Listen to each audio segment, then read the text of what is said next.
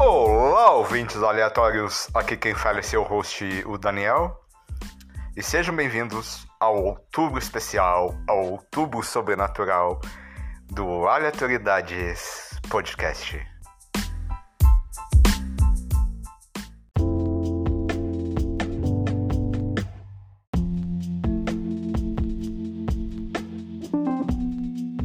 Bem, galerinha, o nosso Outubro Sobrenatural do Aleatoriedades terão histórias, pessoas falando sobre Wicca, sobre numerologia, enfim, assuntos místicos e sobrenaturais. E também relatos, relatos de quase morte, relatos de horror, relatos que extrapolam a compreensão do racional e hoje começamos com os relatos de experiências de quase morte, o EQM, que terá pessoas do Brasil todo falando suas histórias do que se passou com elas.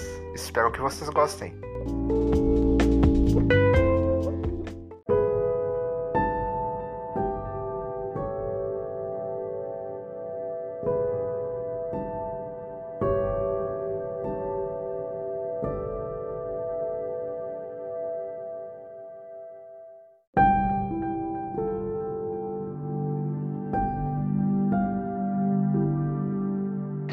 Oi, meu nome é Rosane, eu sou do Rio de Janeiro e eu vou ler a história do meu marido.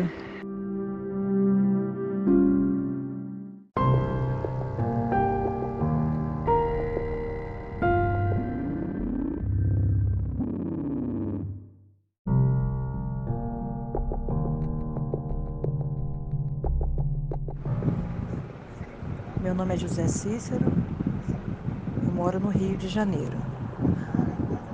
Em 2009, eu fui fazer um serviço de parte elétrica num galpão em Caxias, pois eu estava recém-operado, o INSS estava em greve, eu estava sem receber.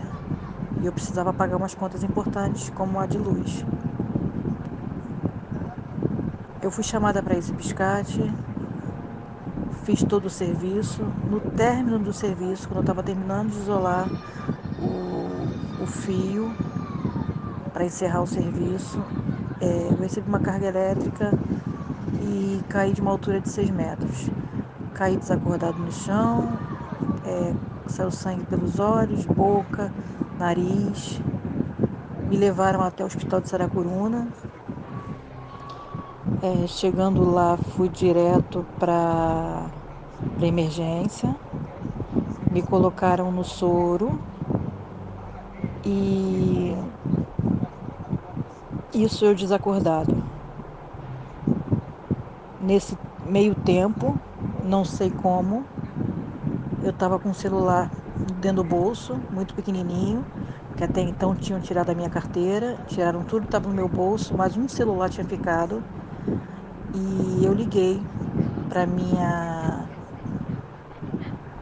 para minha sogra pedindo para tomar conta das minhas filhas. Por que foi feita essa ligação? Porque enquanto eu estava desacordado, eu vi um lugar muito bonito, assim, tipo um campo com flores. E ali eu senti que eu não voltaria mais. Então eu não sei por que motivo, peguei o celular no bolso, lembrei tudo isso inconscientemente. Peguei o celular que estava no meu bolso e, e liguei para minha sogra. Nesse momento, eu já achei que eu já tinha falecido. Mas por um milagre de Deus, porque eu creio que foi milagre, eu voltei quando eu voltei, eu voltei com a minha esposa dentro da sala onde eu estava, onde tinha uma pia muito grande de inox, uma cortina fechada, eu no soro, o sangue já voltando. Foi quando eu vi a minha esposa e ela pediu que fosse feito toda a providência naquele momento, pois eu estava é, sem falar, nesse momento eu não falava, eu só olhei para ela e ela pediu para que tudo fosse feito, é, que até então não tinham feito exame, não tinham feito nada. Ela pediu que me levasse até a tomografia para tomar toda a providência que ela só sairia de lá, do local que eu estava, é, depois que tudo tivesse sido feito. Nesse momento, eles começaram a. A assistente social começou a agir, me botou para fazer tomografia, raio-x. Eu só fraturei algumas costelas e, na verdade, nasci de novo, né? Porque numa altura de seis metros, caí desacordado já tinha visto praticamente o outro lado, que eu imagino que seja, mas graças ao meu bom Deus, hoje estou aqui contando a história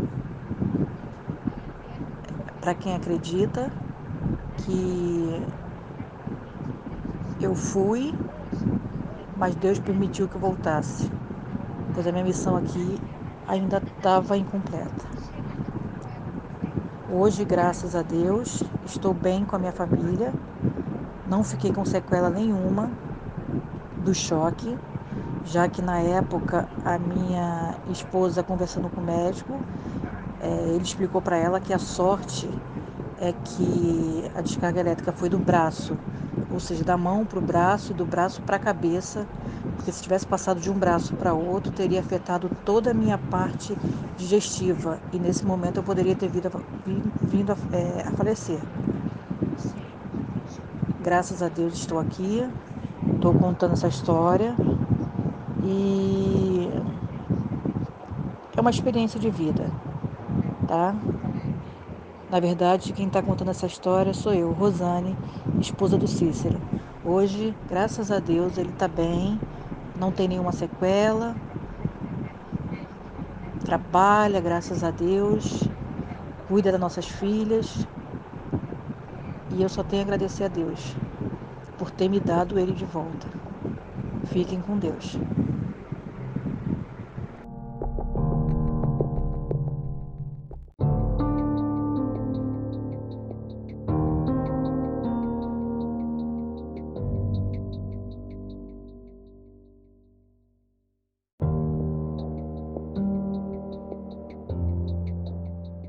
Gente, eu me chamo Brenda, eu sou do Rio de Janeiro e eu tô aqui para contar uma das experiências de quase morte que eu tive na minha vida. É, no ano de 2019, no mês de abril, eu tava com sete meses de gestação já e a minha irmã tinha um relacionamento abusivo e muito conturbado e foi aí que ela decidiu retornar para casa dos meus pais. E meu ex-cunhado na época não aceitou e tudo mais. E aí eu já tinha trocado de roupa para dormir, que a minha gestação eu fiquei mais na casa dos meus pais do que, do que na minha própria casa. Questão de conforto, enfim, de, de realmente estar na casa dos pais. Me sentia melhor lá. E eu lembro que era uma quinta-feira, era um jogo do Flamengo de, na Libertadores. Meu pai é flamenguista doente. Eu, eu, a gente ouviu né, alguém chamando no portão o nome dele. Nós fomos, ele foi ao portão e veio aquela voz: levanta e vai. Resumidamente, o que aconteceu foi que, como meu ex-cunhado não aceitava que a minha irmã tinha retornado e eles tinham uma filha, eles têm uma filha, né? Retornado para casa dos meus pais, ele foi agredir o meu pai por achar, por achar não, por saber que a minha irmã só, retor só terminou com ele por saber que tinha família, que tinha para onde voltar. E eu tenho uma ligação muito forte com meu pai, acho que até de outras vidas, quem sabe. E não pensei duas vezes. Quando eu levantei, eu fui em direção. Foi na. Meu, meu pai estava no portão. Foi na hora que meu ex-cunhado tentou agredir meu pai e eu entrei na frente. Isso foi numa quinta-feira no domingo anterior, né, tinha sido meu chá de bebê. Então, assim, meu ex-cunhado sabia que eu estava grávida, eu estava com um tremendo barrigão já de sete meses e eu entrei na frente é, e acabei tomando alguns socos, tapas, não pegou nada na barriga, mas é um susto, né? Ninguém quer ver um familiar seu sendo agredido, ainda mais quando assim é pai, né? E eu grávida. E aí nós fomos para a delegacia. Aqui no Rio é a 35DP, que é no bairro onde eu moro, que é Campo Grande. E lá eles não estavam, já era né, meia-noite, eles não estavam fazendo nenhum registro, pediram pra gente comparecer ao hospital e ao hospital público para ter o número do banco, que é o número de um documento, né? Que, enfim, nós fomos.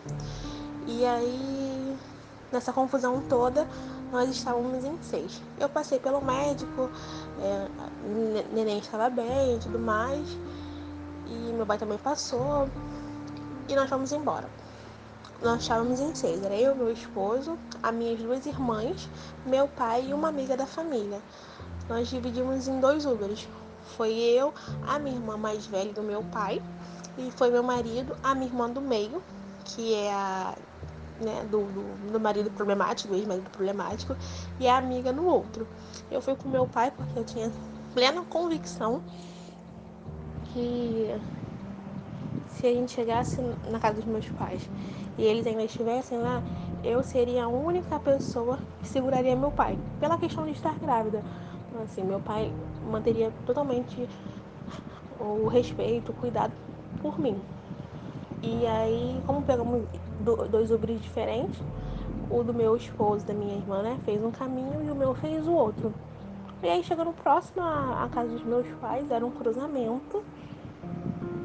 E o motorista, na rua que ele tinha que entrar, ele passou um pouco. Só que esse cruzamento, a gente costuma aqui no Rio chamar de rota de fuga, é, porque ele vai dar em vias é, vai dar na Avenida Brasil, que é uma das principais vias aqui do Rio de Janeiro, vai dar no quilômetro 32, que é, é a Estrada Rio-São Paulo.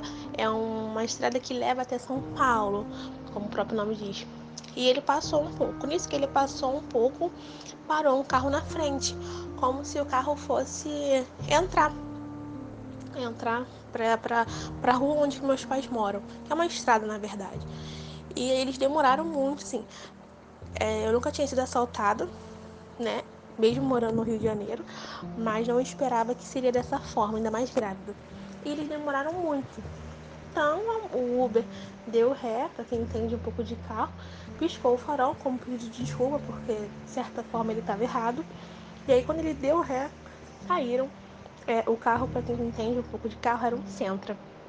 Eu não entendo muito bem, mas eu lembro meu pai falando que é um carro espaçoso, que dizem que dá para colocar fuzil em pé, que ele corre bastante, é dramático, enfim. Saíram cinco garotos e o que estava dirigindo ficou no, no volante. A intenção deles era só assaltar o Uber, mas o que mais me deixou surpresa nisso tudo eram meninos novos. Eu tenho 20, vou fazer 24 anos. Eu tava com 23, não, 22, eu ia fazer 23 em dezembro. Tava com 22 anos e os meninos não tinham mais de 20 anos. E aí eles é, gritando, é assalto, perdeu, perdeu, perdeu. Parece cena de filme. Aí a sua vida, né, passa assim na sua cabeça como um filme. Sai, sai, sai, deixa tudo. E eu estava com barrigão. Eu não sou uma pessoa magra. Na minha gravidez, eu estava em torno de 110 a 115 quilos. É, engravidei com 112, mas fui ter com 115. Então, tenho 1,70 de altura. Não sou uma pessoa magra. Com 7 meses de gestação, aquela barriga já redonda. É, então, assim, já tem todo aquele medo do assalto, né? Você ter, você ter que sair com a, aquela barriga. Mas enfim, é, no final eles não levaram nada nosso. Para dizer que não levaram nada nosso, levaram 24 reais do meu pai só. e levaram o Uber, o carro, né? O telefone do Uber. E aí, isso, o que mais me deixou assustada é que era que o menino que eu consigo, eu consigo lembrar da fisionomia dele perfeitamente, era que ele mandava eu sair do carro e ele tremia muito karma, de, de tremia muito karma na minha cabeça, porque ele botou arma na minha cabeça. E que assim, eu só pensava, cara, já pensou se ele é, dispara sem querer? Se fosse um bandido, bandido mesmo, eu tenho certeza que que eu não ficaria com tanto medo assim, né? Porque o bandido sabe o que ele tá fazendo. Agora esses meninos novos, infelizmente. Mas enfim, deu tudo certo, entre aspas, né? Já tinha tomado um susto, fomos pro segundo. É... E aí eu estava numa estrada movimentada, já era de madrugada. E com todos esses sustos, quando eu desço do carro, quando eu vejo que eles vão embora, eu simplesmente desmaio, apago e caio no meio da, da estrada. É... Mas, enfim, passou um carro, a gente conseguiu pegar carona, cheguei até em casa, fiquei em estado de choque, tem nem como não ficar, né? Mas no final deu tudo certo. É uma experiência que eu não desejo nem pro meu pior inimigo. A minha filha é foi e é uma guerreira. Para quem acredita em Deus, é um milagre, porque não foi só isso, já passei por outras coisas na gravidez. E hoje ela tá aí. O ano, três meses. O nome dela é Diana, tá saudável. E todo mundo que tava nessa confusão toda, estamos bem, estamos vivos. E é isso. Obrigada, gente. E até a próxima.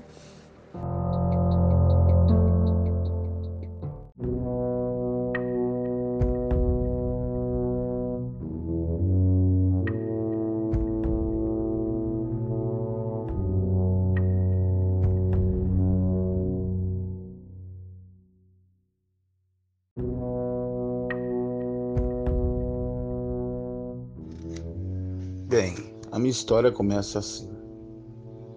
Primeiro, eu tinha 12 anos, acho que 13 anos, 14 anos, não lembro mais. É, eu lembro que eu vinha numa picape em cima. É, na época eu morava em fazenda, né? Meu pai era dono de sítio, né? E eu lembro que eu vim numa picape e o meu chapéu caiu e eu pulei da picape com o carro andando, bati de cabeça no chão. O que aconteceu naquele, naquela hora? Eu, eu fiquei cego, né? Mas estava num mundo paralelo. Eu sentia meu corpo, sentia que estava em pé, mas não chegava ao mundo real, atual. E tive várias experiências, assim, vendo coisas, vendo lugares que não existia, tá? E que eu não consigo explicar. Eu sei que é um lugar legal, bom. Tá bom, beleza. De lá pra cá, eu comecei a ter umas coisas estranhas, né? É, todas as pessoas que trilharam meu caminho morriam, acontecia alguma coisa. É, tem coisa que eu não realmente não posso falar, mas todas as vezes que as pessoas tombavam meu caminho, assim, maldade comigo, as coisas aconteciam. Eu comecei a ficar com medo disso aí. E tive inúmeras experiências assim espirituais, né? É, via, via coisa, sonhava com coisas que ia acontecer amanhã. Até hoje acontece isso. Eu sonho hoje, as coisas acontecem amanhã. E passou alguns anos, né? E eu morando, eu mudei para São Paulo, vim para São Paulo. E quando eu cheguei aqui, fui para Minas passear, fui numa festa de vaquejada, né? Festa de peão de boiadeiro. Festa de sertanejo, né? Eu lembro que a gente bebido bastante e tinha um amigo meu dirigindo e ele capotou o carro dentro do rio que dava uns bares uns dava uns 10 metros de altura. Eu lembro que eu bati a cabeça. lembro da ponte, passei assim da ponte, caí embaixo. E aí eu apaguei. Apaguei e acordei no sonho de morte, sei lá, que era aquilo, um portal. Eu tava numa porteira para abrir e tinha um telefone. E eu olhei pro telefone, olhei pra porteira. Aí eu peguei o telefone e comecei a ligar. Tive uma ligação. Eu não lembro mais com o que eu tava falando, só sei que eu disse assim, ó. Eu preciso de ajuda aqui. Aí eu acordei com água entrando no carro, com todo mundo machucado. Aí eu peguei todo mundo, só tava só arranhado e levei para a estrada. Levei para a estrada, caminhei uns uns 15 quilômetros buscando ajuda, que era interior. E eu lembro quando eu caminhava, é, eu não estava caminhando sozinho. Tinha pessoas do meu lado, só que eu não conseguia sentir medo. E é isso, assim. E eu nunca estou sozinho de lá para cá. Eu posso prever o dia da manhã, eu, eu consigo é, ver o, o, o dia seguinte, não tão claramente em outros personagens, mas assim, a maioria dos sonhos que eu tenho acontece. E, e assim, eu tive num centro espiritual e as entidades me receberam como amigo, como parceiro. Entendeu? E é isso. Eu tenho uma coisa que eu não consigo explicar. Mas assim, eu já no começo eu tava ficar louco, mas agora aprendi a conviver com isso. É, em relação a você, né? É, essa curiosidade sua faz parte do mundo. Eu tenho certeza que todos que estão nesse grupo aqui é, faz parte de uma família só, né? Eu puxar a foto, olhei você, eu vi bem no fundo dos seus olhos. Você para mim é bem familiar. Eu já te vi em algum lugar antes, não sei aonde, tá bom? Eu não sei se a história é legal. Só que eu não vou mentir aqui nem vou inventar. Eu, eu tô contando o que eu realmente sou. É, quando é fake, né, a gente faz uma história bem bonita. Mas eu tô falando que eu realmente sou, da maneira, da, da forma assim. Só tem uma forma de vocês me conhecer convivendo comigo, assim. Eu não tenho muito o que falar de mim mesmo, é só isso, tá bom?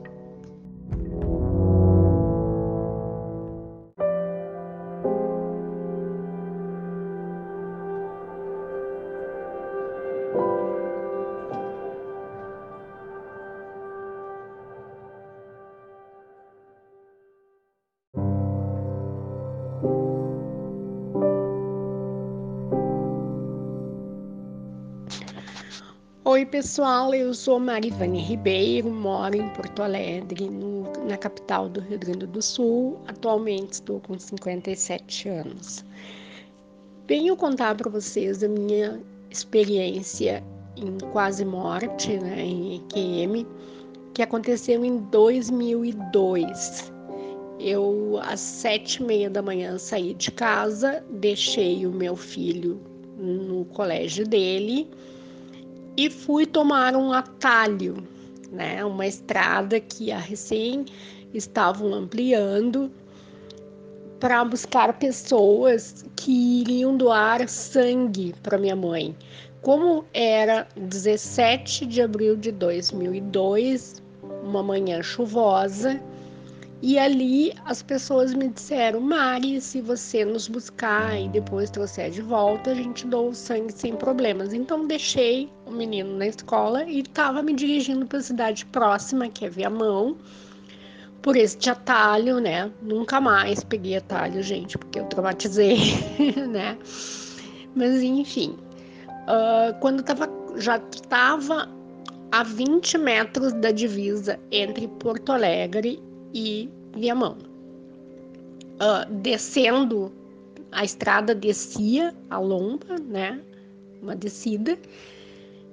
E na minha frente surgiu na rua paralela três crianças descendo num skate. Eu imaginei assim, ó, eu vou passar por cima desses três naqueles segundos que a gente tem para pensar dirigindo, né? Pensei assim, vou nunca mais sair da cadeia, vou passar por cima desses três, né? Vou colocar pro poste, uh, que eu não vou me machucar. Eu ainda olhei assim, tô a 40, né? Vou conseguir desviar das crianças. Mas ao atingir o poste, depois a perícia me informou que eu entrei no poste a 110 por hora, né? Naquele momento ali, né, na batida do poste, eu ainda olhei a porta assim, ah, não foi tão ruim porque a porta tá abrindo. Só que não, né? Um rapaz entrou, tudo aconteceu, gente.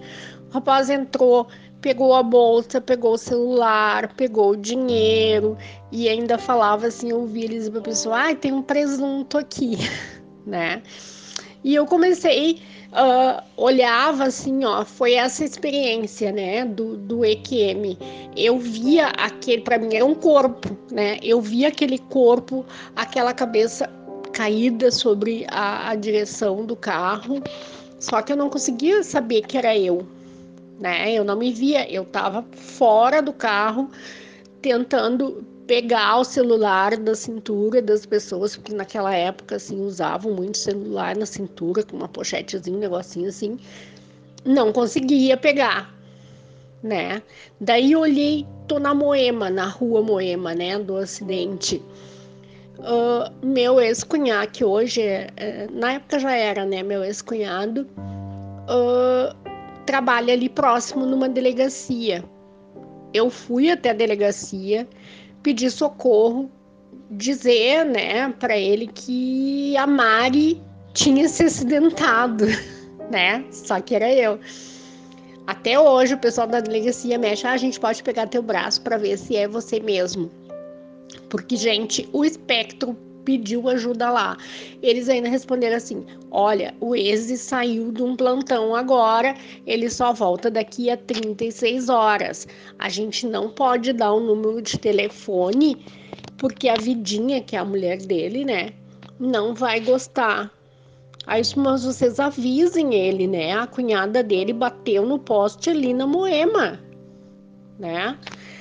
Nesse meio tempo, gente, uh, me tiraram do, dali, né, do, do, do, local os populares, tiraram do local do carro. Eu lembro que eles discutiam com uma ambulância da SAMU que dizia que ali onde eu estava era Viamão e que daí não era com eles, né?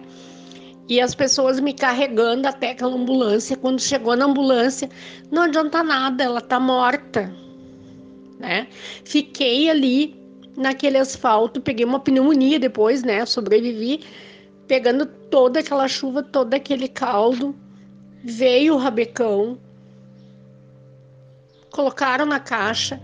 Quando o rapaz pegou e foi empurrar uh, para dentro da, da, dali do, do caminhão da perícia, ele estava mexendo no meu corpo. Eu estava com uma blusa bem degotada de listras, parecendo uma zebra, né?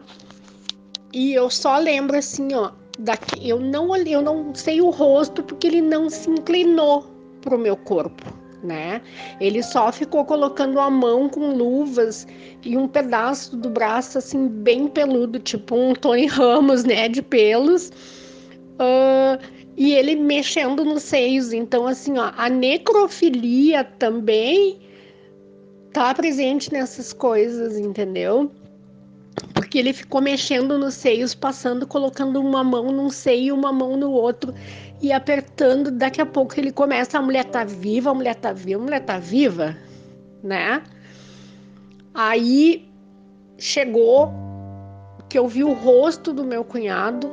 Nesse a mulher tá viva, a mulher tá viva, né? Ele mexendo ali no meu corpo, eu caminhei para a luz né? A experiência que eu tenho, realmente, quando tu vai, é uma luz muito intensa, é muita paz. Eu olhava assim, eu não tinha marca de sangue nenhuma naquela roupa, né? Quando eu cheguei, é uma subida, quando eu cheguei no final daquela luz, tinha um casal, bem idoso, assim, a mulher com cabelo longo, bem branco, o homem também de cabelo longo, branco. Não sei quem são essas pessoas, porque depois eu procurei falar com conhecidos, né, com tios, com primos. Não é ninguém da família, assim. Não sei quem são aqueles, né?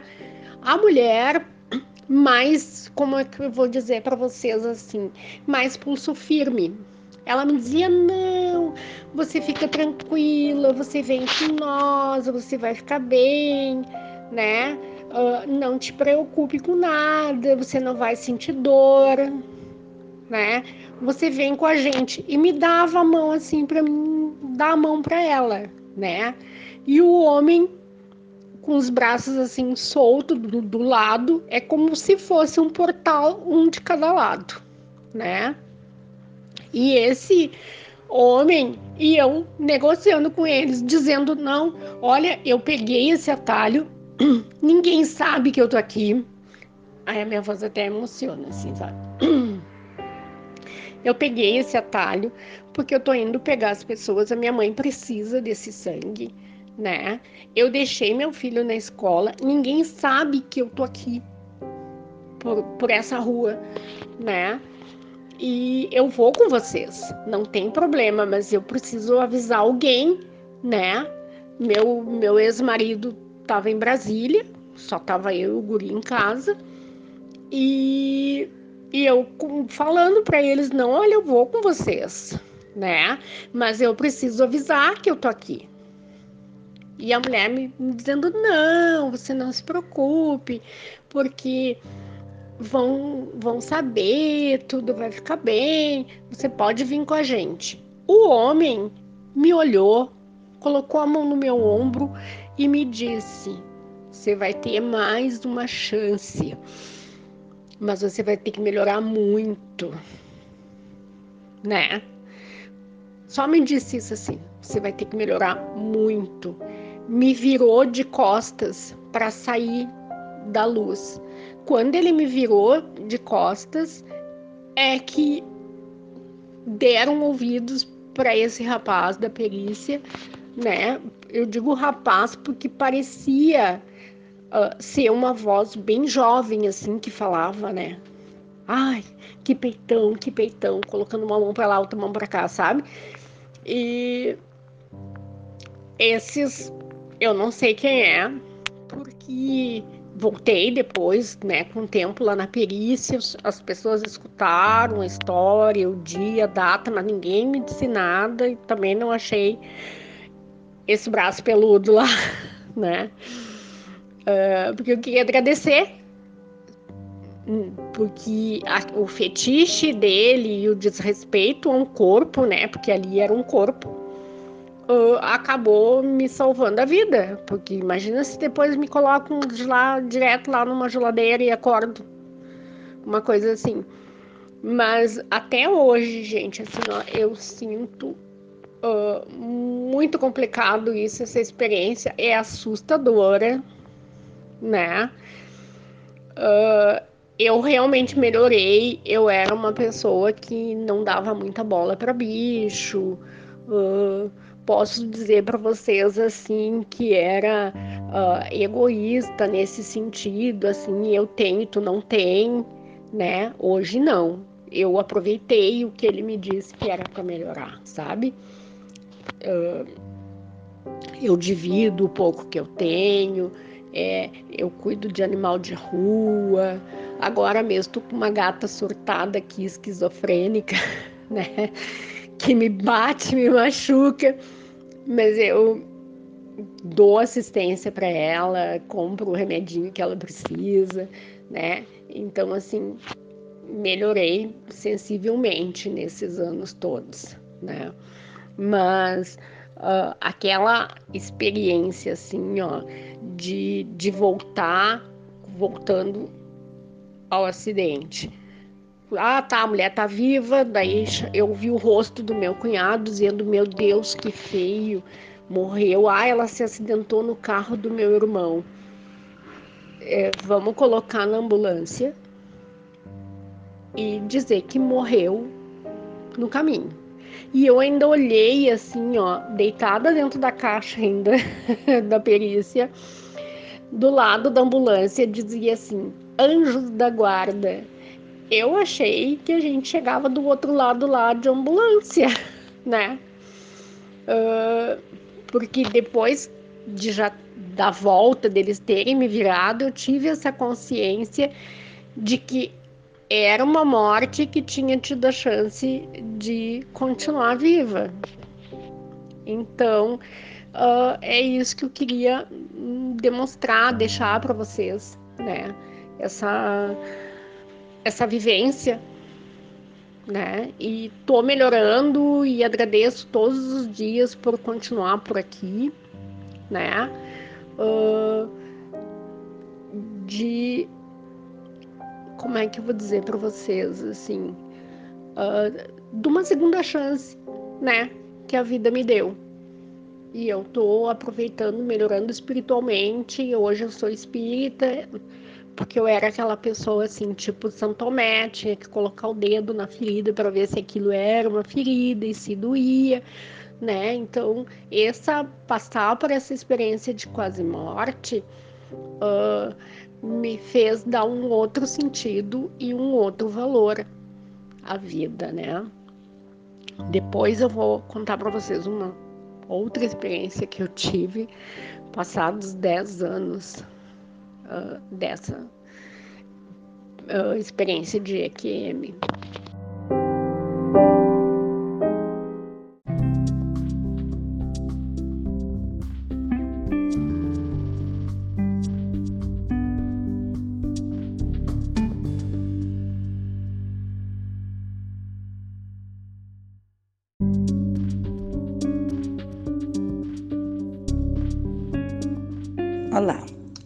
É Elizabeth, é, faço 55 anos no domingo, agora, dia 4.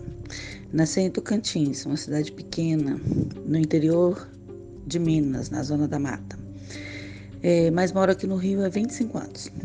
Vou tentar resumir a minha experiência. Em janeiro de 2019, no dia do aniversário de 15 anos da minha sobrinha, descobri um câncer no intestino tinha ido para Minas para o aniversário dela e tive um grande sangramento. não queria o médico porque eu estava sem plano de saúde, achei que, que era gastar dinheiro à toa, porque eu estava tomando um anticoagulante, porque eu estava com insuficiência venosa. Aí achei que poderia ser disso. Então não queria ir. Mas aí a minha irmã é, me, me encheu tanto o saco, né? E aí eu resolvi ir. E o médico me examinou e pediu uma colonoscopia. E aí no dia seguinte eu fui fazer e o resultado foi uma adenocarcinoma em estágio 2 no intestino, um câncer. Não me assustei, porque na minha família todo mundo que já morreu até hoje morreu foi dessa doença. Então eu pensei que é, é isso mesmo, né? Então não pensei mais nisso e quando eu cheguei aqui no Rio fui procurar uma segunda opinião. E foi confirmado o diagnóstico. Então fui procurar o que fazer, né? Eu teria que fazer uma cirurgia para remoção. E entrei na fila e consegui uma consulta no INCA da Cruz Vermelha. E, aliás, é um excelente hospital. Em abril fiz a cirurgia, foi robótica, ultramoderna, para que reduziu os riscos de infecção, para que eu ficasse é, pouco tempo no hospital, seria só quatro dias, para lá, para lá, para lá. E assim eu fui fazer a cirurgia. Só que eu fiquei, eu fiz, eu fiz a cirurgia e eu tive uma infecção hospitalar, eu tive uma fístula na cirurgia, abri um ponto né, interno e eu tive uma hemorragia. E essa hemorragia foi muito forte. Aí o médico queria me operar de novo, colocar aquela bolsa de colono. Então, ele, quando ele foi conversar comigo, aí eu pedi para que ele esperasse pelo menos mais um dia para ver se o, se o remédio que tinha prescrito ia fazer efeito controlar a infecção. Eu tinha certeza que ela ia parar, para ele esperar pelo menos mais um dia. Aí ele esperou. Aí no dia seguinte, é, eu não sangrei mais e a infecção estava melhorando. Fiquei internado por 20 dias. Fui para casa e tive que voltar depois de uma semana, porque a infecção não cedia. Trocaram os antibióticos, fiquei mais três dias internada e voltei para casa. É, fiz oito meses de quimioterapia e hoje eu estou bem. Tem que acompanhar por cinco anos. É,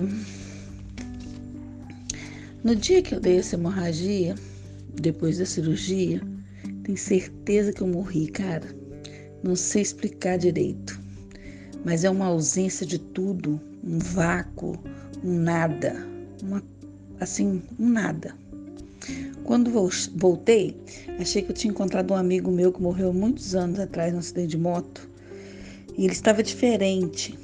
Geralmente a gente lembra das pessoas que morreram, né, como elas como elas estavam quando morreu. Mas ele não, ele estava diferente, ele estava careca. E ele falava para mim: "Volta, sua filha precisa de você". Aí eu a gente estava sentado num num lugar assim. Eu estava numa mesa sentada, num, eu não me lembro como era o lugar, não. Eu sei que ele falou isso comigo e eu levantei e fui embora. Voltei. Não tem explicação, não tem como explicar isso. Entendeu? Uma, uma, uma coisa assim que não, não tem lógica, né? As pessoas não acreditam, você pode falar que as pessoas não acreditam, mas isso aconteceu. Naquele dia eu tenho certeza que eu morri. Eu não tenho medo de morrer nem nunca tive, porque, uh, como óbvio, não tem que se discutir, né? Todo mundo vai morrer um dia e ponto. Quando chegar a minha hora, não vai ter nada que eu possa fazer. Nada, nada. É, o que eu aprendi depois disso foi a dar mais valor às pequenas coisas, como por exemplo assim, um copo de água. Nesses dias que eu estava com hemorragia, eu fiquei cinco dias sem poder beber água e nem comer nada. A comida não fazia falta, mas a água era uma coisa desesperadora.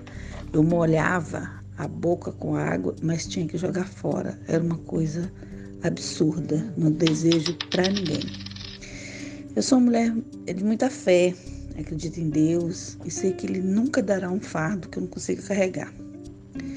E que Ele é Ele que está no controle da minha vida, entendeu? Sempre teve e sempre estará. Bom, foi isso. Eu espero que tenha ajudado, tá bom? Beijos, tchau.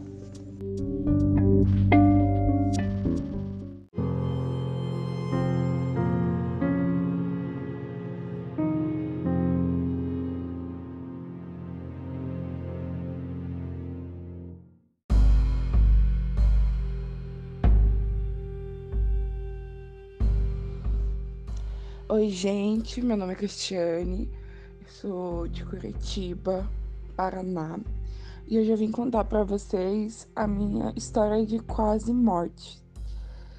É, foi em 7 de junho de 2015. Eu passei um final de semana com muita dor de cabeça. Muita dor de cabeça. Posso estar meio equivocado na, na data, tá? É, do dia, no caso. É, passei esse final de semana com muita dor de cabeça. E quando foi na segunda-feira, na parte da manhã, eu juntamente com a minha mãe, eu fui até o, a clínica que tem aqui, no caso, seria como se fosse um hospital, né? A clínica. E aqui fizeram, me deram um remédio para essa dor de cabeça, que eu não aguentava nem abrir o olho de tanta dor. E o que, que eles fizeram? Me deram um medicamento, tomei aquela, aquele soro, né, na veia. Porém, é, não funcionou assim como eu esperava. Cortou a dor de cabeça ali na hora, mas não resolveu 100%. E quando eu tava vindo embora, fiquei lá acho que uma hora, uma hora e meia. Quando eu tava vindo embora, comecei a sentir uma falta de ar, sabe? Um cansaço é, andava assim, fadigava muito. Então, bom, mas como eu estava agora há pouco no, hospital, eu fiquei tranquila, porque eu falei, ah, deve ser normal do remédio, chegar em casa vou deitar e, e dormir e vai ser tudo normal. Tranquilo. Quando foi na parte da tarde, eu até comentei com a minha avó, falei, ai, avó, não tô me sentindo bem, que até então a minha avó mora junto com a minha mãe, né? Ela, ela morava na época na parte de cima da casa da minha mãe. Hoje em dia ela mora do lado da casa da minha mãe.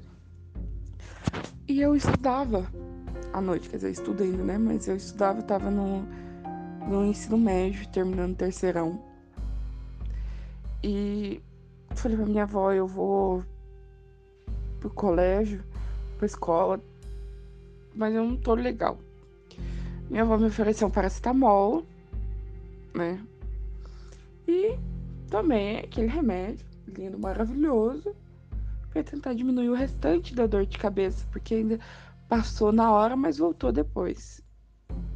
E a cabeça latejava, porém a minha dor de cabeça era só de um lado da cabeça, bem específico, assim, bem do lado esquerdo era só onde eu tinha dor. Então, do lado direito, é, do lado direito eu não tinha aquela dor forte, mas era tipo o reflexo da dor que eu tinha do lado esquerdo, tá? Então, tranquilamente fui para a escola. Estava na parte da noite e eu fui. Cheguei na escola, eu, eu tinha muita falta de ar. Muita, muita, muita falta de ar.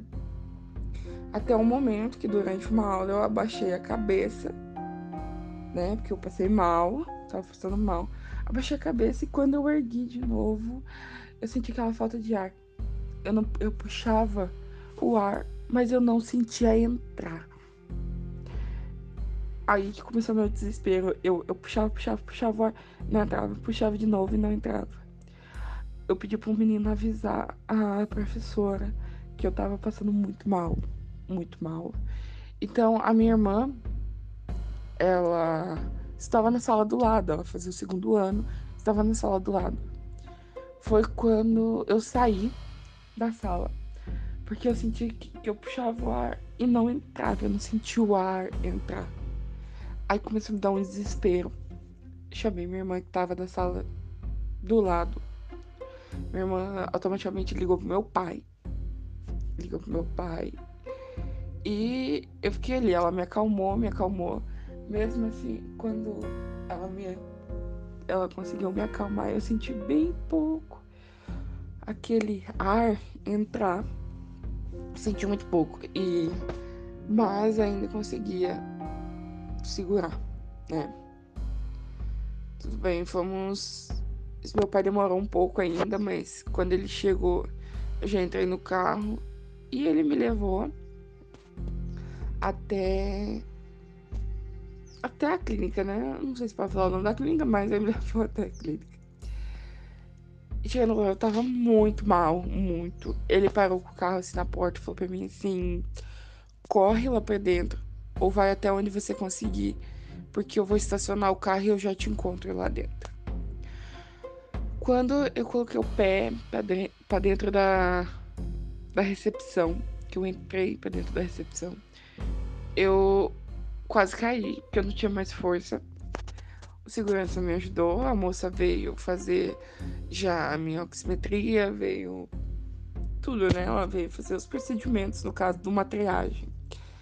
E nessa triagem mostrou que a minha oxigenação estava muito baixa, quase nada. Não lembro ao certo, porque já faz um tempo, mas estava muito baixa. Muito, muito baixa. E eu tava com uma febre muito alta tava com 39, 40 graus ali de febre, que suava. Eu acho que do caminho da escola para cá. É, eu, eu acho, né, que por conta de eu não conseguir respirar, isso foi acontecendo. Então, chegou a dar aquela febre de 38, 38, 39, 40, fui subindo a febre, cheguei lá bem ruim. Eles me colocaram, me levaram pra enfermaria e me colocaram numa maca, né? Nessa maca eles colocaram soro para tentar abaixar a febre. Porém, em volta da maca era de ferro. Tinha pouco espaço para a cabeça, mas tinha um pedaço de ferro que fazia a volta ali da maca. É... E daí, eles me deixaram sozinho e foram pegar algumas outras coisas. Eles acharam que tinha controlado. Foi quando me deu uma convulsão pela febre muito alta. E nessa febre muito alta, eu tive essa convulsão. Me mexi, né? Porque a convulsão você se mexe, você tem. Você não tem controle sobre seu corpo. E nessa convulsão, como eu me mexi muito, eu bati com a cabeça nesse ferro que fazia a bordinha da maca. Bati o atrás da orelha, pouco, pouco por cima da nuca, mas para trás da orelha, exatamente onde fica o cerebelo da gente e onde fica uma parte que é muito importante, que é a parte da memória da gente, fica ali, ali, ali por atrás, sabe? Então, eu bati essa parte. Quando eu bati essa parte que os enfermeiros escutaram, eles tentaram vir me ajudar. Porém, seguida da batida, eu tive um AVC. E como foi muita coisa para meu corpo, meu coração não aguentou. Então eu tive uma, uma parada cardiorrespiratória, né, após o o AVC. E. Até me emociona um pouco de lembrar. E quando me deu tudo isso, eu não. Eu apaguei. E quando eu apaguei, quando eu acordei, tinha cinco médicos em volta de mim. Se eu lembro muito bem, cinco médicos, quando eu abri o olho. Eu estava com a camiseta toda rasgada, aberta, no caso, eu tava toda furada e tava com um tubo de de de respiração, né? E o médico falando pra mim, meu Deus, isso é um milagre. Porque você ficou seis minutos em óbito. Porque teu coração parou e a gente não achou ver. Só que quando eles vieram para falar comigo, após esse tempo, né? Eu não sabia aonde eu tava, eu não sabia o que estava acontecendo, eu não sabia de nada. É, foi, eles só descobriram isso quando a minha mãe entrou que a minha mãe trabalhava na parte da noite. E ela entrou pra dentro do. de onde eu tava ali, né? E ela veio chorando me abraçar, porque o cara fazia dois minutos que tinha saído de lá, falado pra ela que eu tinha entrado em óbito. E depois ele voltou pra falar que não, que, que, que por um milagre eu, eu, eu voltei. Então minha mãe entrou correndo e veio me abraçar e falar comigo juntamente com a minha sobrinha. E é nesse momento que eu falei para minha mãe se perguntei quem ela era, porque eu não sabia quem era aquelas duas, que era a mulher e que era a menina. Eu não lembrava quem eram elas. E eu comecei a ficar muito exaltada porque ela veio me abraçar e eu não sabia quem era. E. É, ai meu Deus, desculpa. então, eu não sabia quem era. Eu fiquei muito nervosa, exaltada, né? Eu mexia muito na maca, tentei me debater porque ela tava vindo perto de mim, eu não sabia quem que era. Então foi aí que eles me colocaram em como induzido pra eu acho que para estudar, né? Ver o que, que, tinha acontecido, fazer exame. E aí eu acordei três dias depois na UTI. né? Pra quem não sabe o que é UTI, é a unidade de tratamento intensivo, tá? Pra quem tem algum trauma, pra quem tá muito ruim, vai pra UTI, né? Então eu fui pra UTI. É... Daí ali eu fiquei uns dias comendo por sonda. Eu fiquei usando catéter.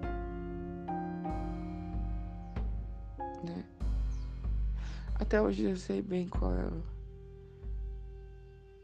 Não, desculpa, o catéter que eu digo é, é. É como se fosse a sonda urinária, tá? É, porque tem a sonda que eles colocam pra gente se alimentar, né? Que é a nasogástrica. E tem a que a gente faz xixi, eu acho que eu troquei o nome. Mas é fazer, eu fazia xixi pelo o, o canudinho, tá? Canudinho não, é pelo caninho lá. Então eu troquei o nome, desculpa. Então eu fiquei, né, toda debilitada na cama. Quando a minha mãe entrou, eu fiquei nervosa, muito nervosa, porque eu ainda não não sabia quem que era aquela mulher. Foi quando ela pegou na minha mão assim, me acalmou e me explicou, me mostrou fotos dela, do meu pai, da minha irmã. Então a memória foi começando a querer trabalhar, então eu sabia quem era quem deles. Só tinha um pequeno porém que eu tinha uma sobrinha, que não minha irmã. Tentou levar a foto, mas ela acabou esquecendo dela. Né? Na verdade, ela não foi. Ai, desculpa, eu. Tá meio sonolenta. Mas é que. Eu trabalhei a noite toda. É. Como a minha irmã não, não foi no hospital e ninguém fez questão de levar fotos da minha sobrinha, não sabia quem que era. Eu Recebi fotos da minha avó, da minha tia, para ver quem que era, quem, saber como que funcionava. Depois de 15 dias na UTI, eu saí e fui embora. Já estava tudo ótimo, tudo bem. Tudo maravilhoso. É, porém, eu ainda estava com, com aquela sequela na cabeça. Quando eu ganhei alta do hospital, os médicos falaram que estava tudo bem, tudo maravilhoso. Porém, não estava. Eu saí, fui para casa, reconheci, reconheci minha sobrinha novamente. Então, tipo, foi uma irmã, foi uma questão, tipo, bem complicada. Só tinha um pequeno porém. É, naquela época, né? Nossa, naquela época eu penso que, que é tão velho assim. Mas há um, há um tempo atrás, na época ali de 2015, ainda não tinha celular com digital. Então era só é, aquela linha de números e a desenhada, né? Aquele pin desenhado. Eu tinha aquele celular. E, por incrível que pareça, minha irmã resetou e, e colocou a senha pra mim lá e na verdade ela não resetou. Ela desbloqueou, só que ela não sabia se mas ela conseguiu desbloquear. Ela desbloqueou, porém, no meu WhatsApp tinha muita mensagem, muita, muita. E uma delas era do meu namorado, que hoje em dia é meu marido, né? Nós casamos um tempo depois. Tempo não, alguns anos depois. E ele super preocupado, ele me mandava mensagem todos os dias. Só que ao desbloquear o celular, eu conseguia ler o que estava escrito, conseguia digitar no celular letra por letra, mas eu não lia a palavra inteira. Eu lia, é, vamos, vou supor para vocês, Igual quando a gente abre o WhatsApp, geralmente aparece um, uma frasezinha em cima. É, vamos supor assim, igual lá assim, é, as chamadas, é, as mensagens chamadas é, são protegidas pelo não sei o que. Eu lia tipo as aí, chamadas e as mensagens. Então, assim, eu só lia pausadamente, não conseguia ler de uma vez. Mas isso eu fiquei quieta, não contei pra ninguém. E no celular, para mim, era fácil digitar. Porque tem o corretor, então aparecia aquilo que eu queria escrever já. Então era muito fácil, eu mandava um áudio. E nisso ele me mandou muitas fotos da gente junto. Me mandou várias conversas nossas. E numa dessas histórias, numa dessas conversas, dizer, ele me chamou pra gente se ver, porque ele tava com saudade, poxa. Fazia tempo que a gente não se viu, acho que fazia quase. ia para dois meses, né? Pelo tempo que eu. Aconteceu, o tempo que eu fiquei internada, o tempo que eu ainda passei pela supervisão dos meus pais, porque eu não podia sair. E naquela época a gente ia e voltava um namoro de muito tempo, então a gente voltava e voltava, terminava, e se relacionava com outras pessoas, voltava de novo. Então, assim, pouca gente sabia da gente, mas fazia anos que a gente já tinha um, um relacionamento, algo junto. Então, num dia eu tive médico do coração para ver o porquê se desencadeou tudo isso. O que, que aconteceu? E eu fui tranquilamente. Minha mãe me deu dinheiro para passagem. Eu fui, linda, perfeita.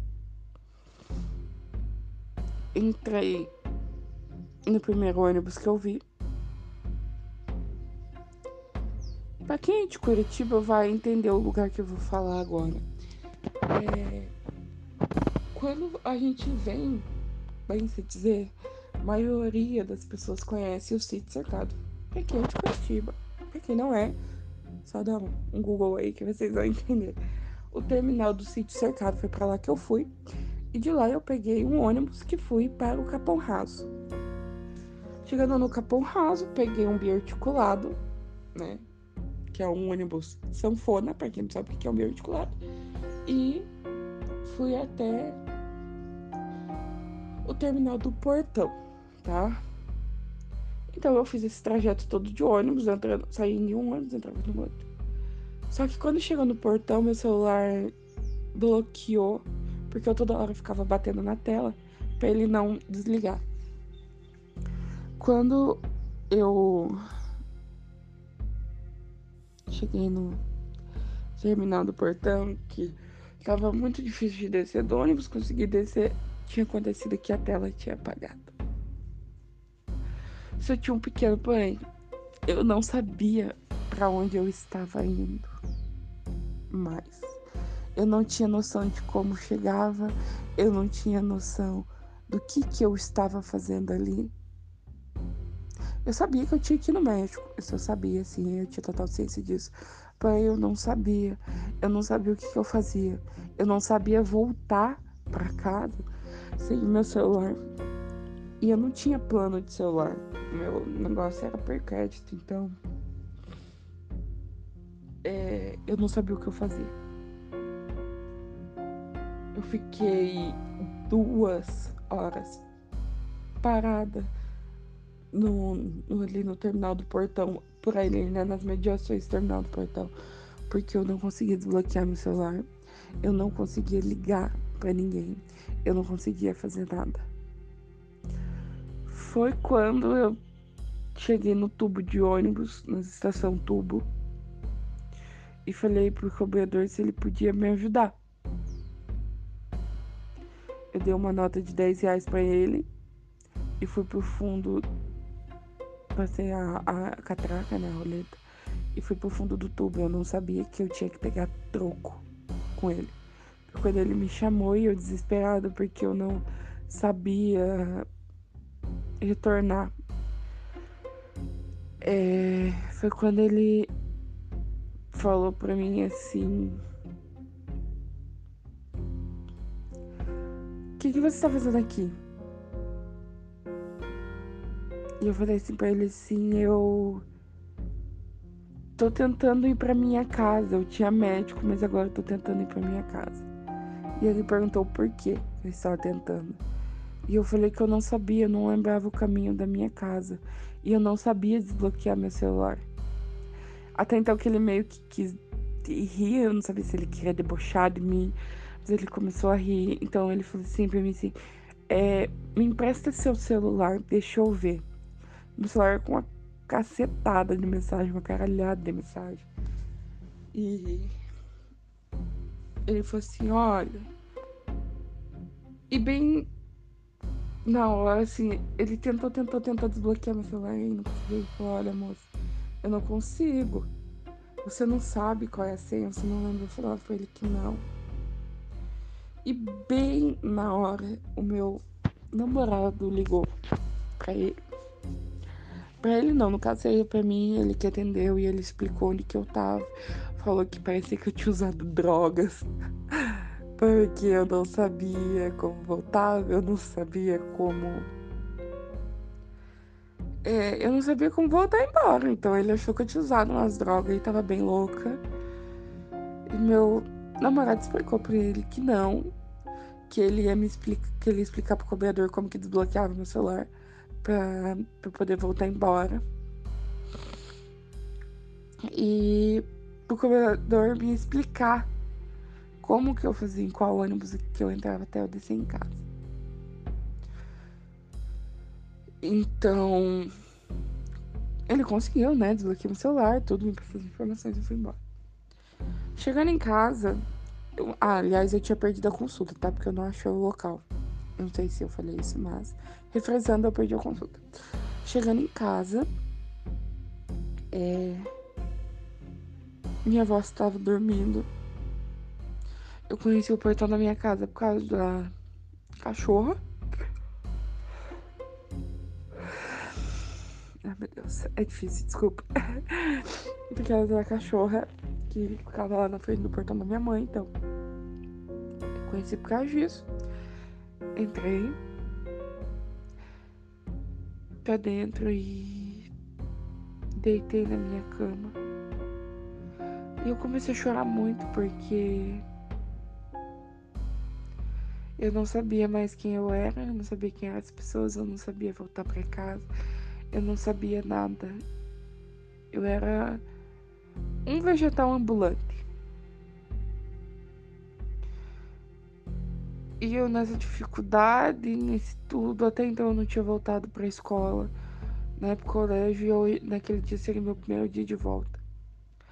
Quando eu voltei, foi tudo novo, eu não falava com ninguém. Eu, todo mundo sabia o que tinha acontecido, né, claro. Mas. É, porque a gente veio conversar, muita gente me olhava de longe, achava que eu era uma estranha.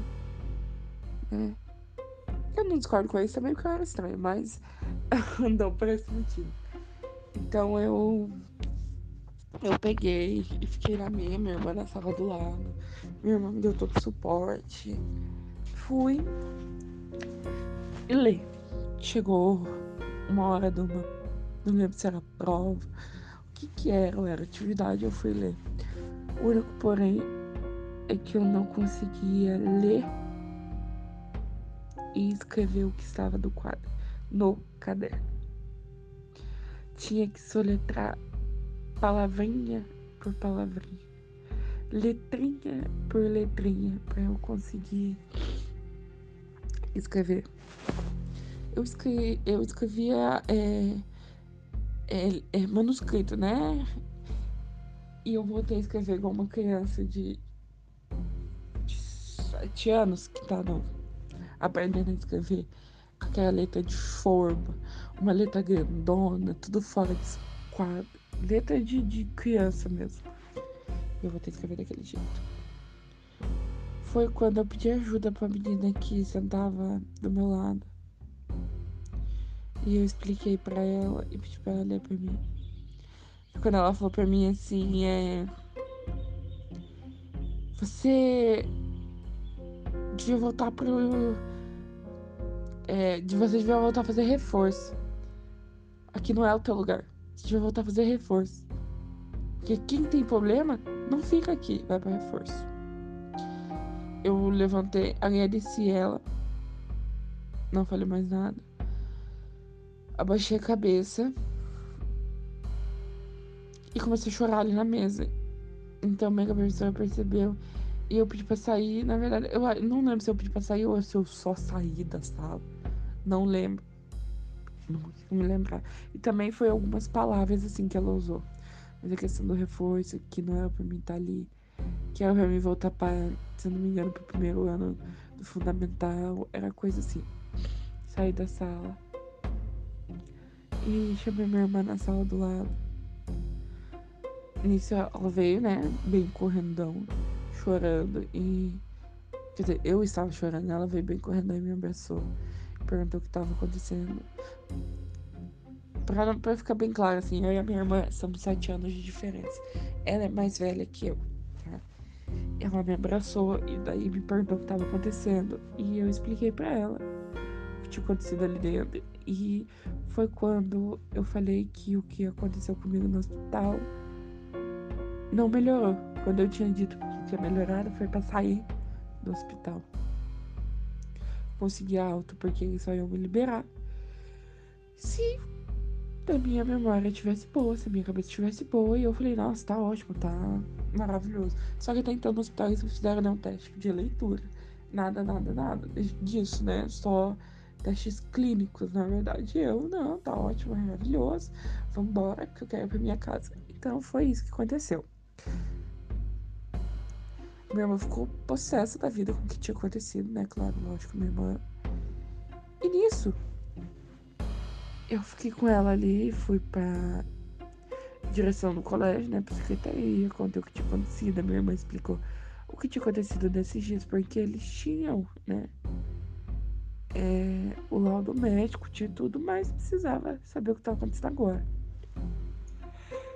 E, e eu peguei contei, a minha irmã contou, a gente explicou. A menina foi chamada. Ela tomou aquele pitão, né? Ela tomou bem no meio do rabo dela, porque a gente falar isso pra uma pessoa. E foi quando, no outro dia de manhã, eu dormindo, minha irmã tava com a minha mãe na cozinha, na casa dela, meu quarto era do lado da cozinha. Eu escutei minha mãe chorando, desesperada. Porque. Ai, desculpa de novo. Porque eu parecia uma criancinha, eu não sabia mais nada. E o que a minha mãe fez? Comprou caderno de caligrafia o meu pai foi me ensinar um pouco de caligrafia. A minha irmã me ajudou nas aulas no colégio, a fazer provas, a fazer tudo. O meu pai me ajudava também. O meu namorado, para mim poder ver ele, né? Por um tempo a minha mãe proibiu, né? Com medo do que ele poderia fazer enquanto eu tivesse desse jeito. Às vezes não lembrava de algumas coisas, não sabia, esqueci o que eu fazia no dia anterior. Então foi muitos médicos, foi muita bateria de exame, foi tudo. E ele vinha me buscar no ponto de ônibus, na minha casa, pra gente ir pra casa dele às vezes. Pagava outra passagem para me trazer. Então, assim, ele foi uma parte fundamental, né, do meu, da minha recuperação. A minha mãe foi, o meu pai foi, a minha irmã foi. A minha avó foi, porque eu, às vezes eu ficava muito tempo com ela também. Até hoje sou muito ligada à minha avó. E de 2015 pra cá, no final de 2015, porque foi em junho, até hoje, sim, eu me recordo de algumas coisas. Muitas coisas. Foi a minha mãe que contou, né? Porque eu não. Ao certo eu não lembro, então muitas coisas foi minha mãe que me contou que diz que foi exatamente assim. Né? Eu tenho o laudo médico né, do dia. Eu tenho tudo o que aconteceu naquele dia que foi um medicamento errado. Que naquela segunda-feira me causou é, aquela fadiga, aquela falta de respiração. Foi um medicamento errado que me levou a cinco minutos de uma morte, né? Seis minutos em óbito até voltar. Foi um remédio que quase acabou com tudo. Mas não foi dessa vez. que é aquela história, né? Vaso ruim não quebra. E hoje em dia eu sei ler, eu sei escrever, eu sei. Hoje em dia eu estou bem espertinha. Um, conforme foi indo os anos, os médicos explica, explicaram né, para minha família que eu poderia voltar 100% em um ano da cabeça. Poderia voltar, no caso, vamos por seis meses a um ano. Eu poderia voltar em dois, três anos, de cinco a dez. Ou nunca voltar, ou ficar daquele jeito. Até então eles sugeriram uma cirurgia na cabeça para tentar reverter, só que tinha aquela possibilidade de eu também não voltar e ou ficar com a sequela muito grande, né? Mas é uma cirurgia experimental, no caso, né? Não sei se é assim que se fala, no cerebelo, porque eles não sabiam certo se ia dar certo, mas eles queriam tentar. E a minha mãe não, não autorizou, ela falou que se fosse pra mim ficar desse jeito, que ficasse bem com ela podendo cuidar de mim. Então eu fiquei um tempo, aí depois disso, é, meu pai me colocou para fazer carteira de motorista, né?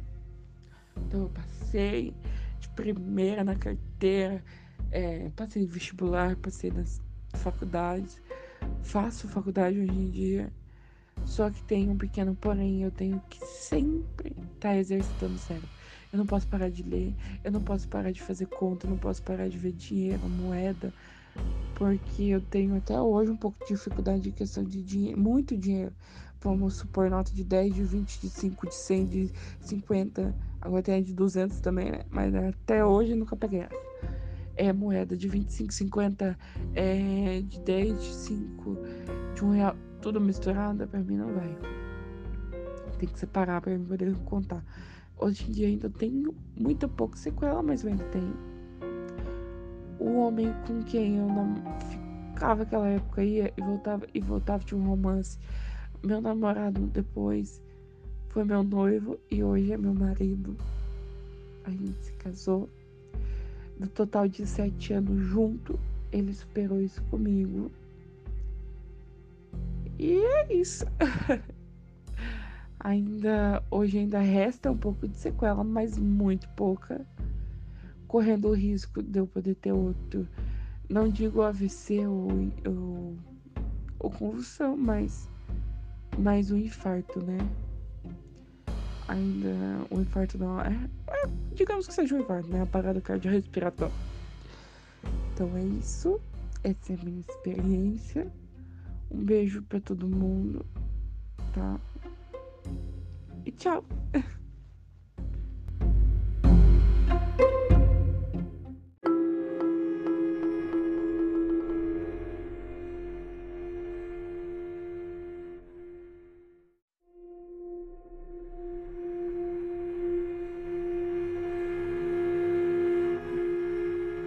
primeiro eu devia ter uns seis ou oito anos de idade. Foi lá em Saquarema. Eu estava com uma amiga da minha mãe e o marido dela, lá em Itaúna, se eu não estou enganado, onde tem um canal lá da Lagoa.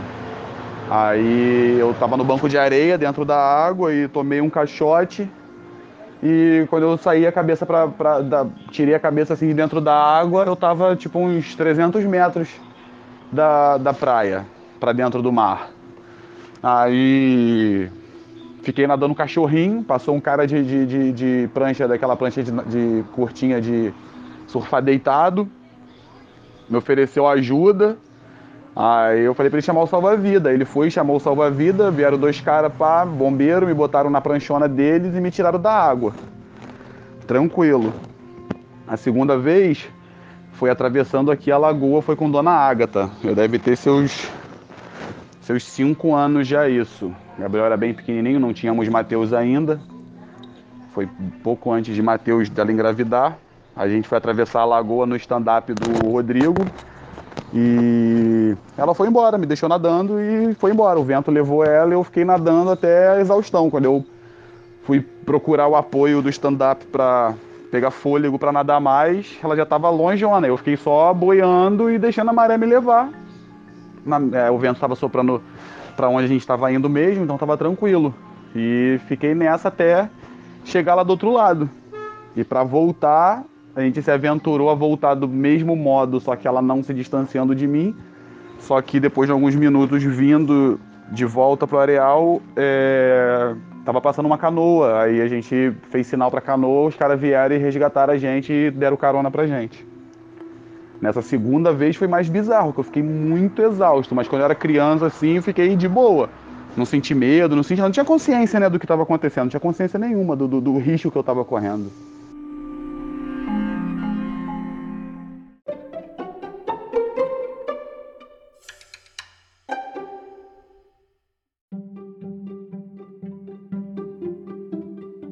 Olá, meu nome é Pedro Henrique, sou de Araruama e as minhas experiências são as seguintes.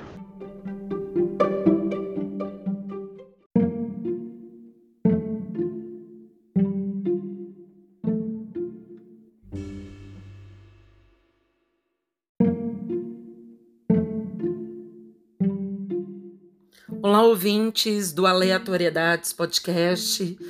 Meu nome é Rafaela Coelho eu sou de Belo Horizonte, Minas Gerais, e eu vou contar para vocês hoje de experiências que eu tive de quase morte.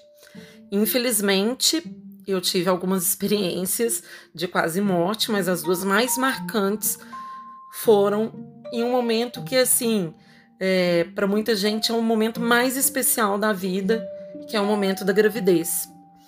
Eu tive uma doença que chama hiperemes gravídica, então vocês devem imaginar que é, com esse prefixo hiper, né? Então é muito, muito vômito, né? Emésimo é vômito. E, e essa doença, ela provoca uma outra doença que chama hipocalemia, né? Nem sempre ela pode provocar, né? A hipocalemia já é o contrário, né? É, é pouco, então, é uma baixa de cálcio.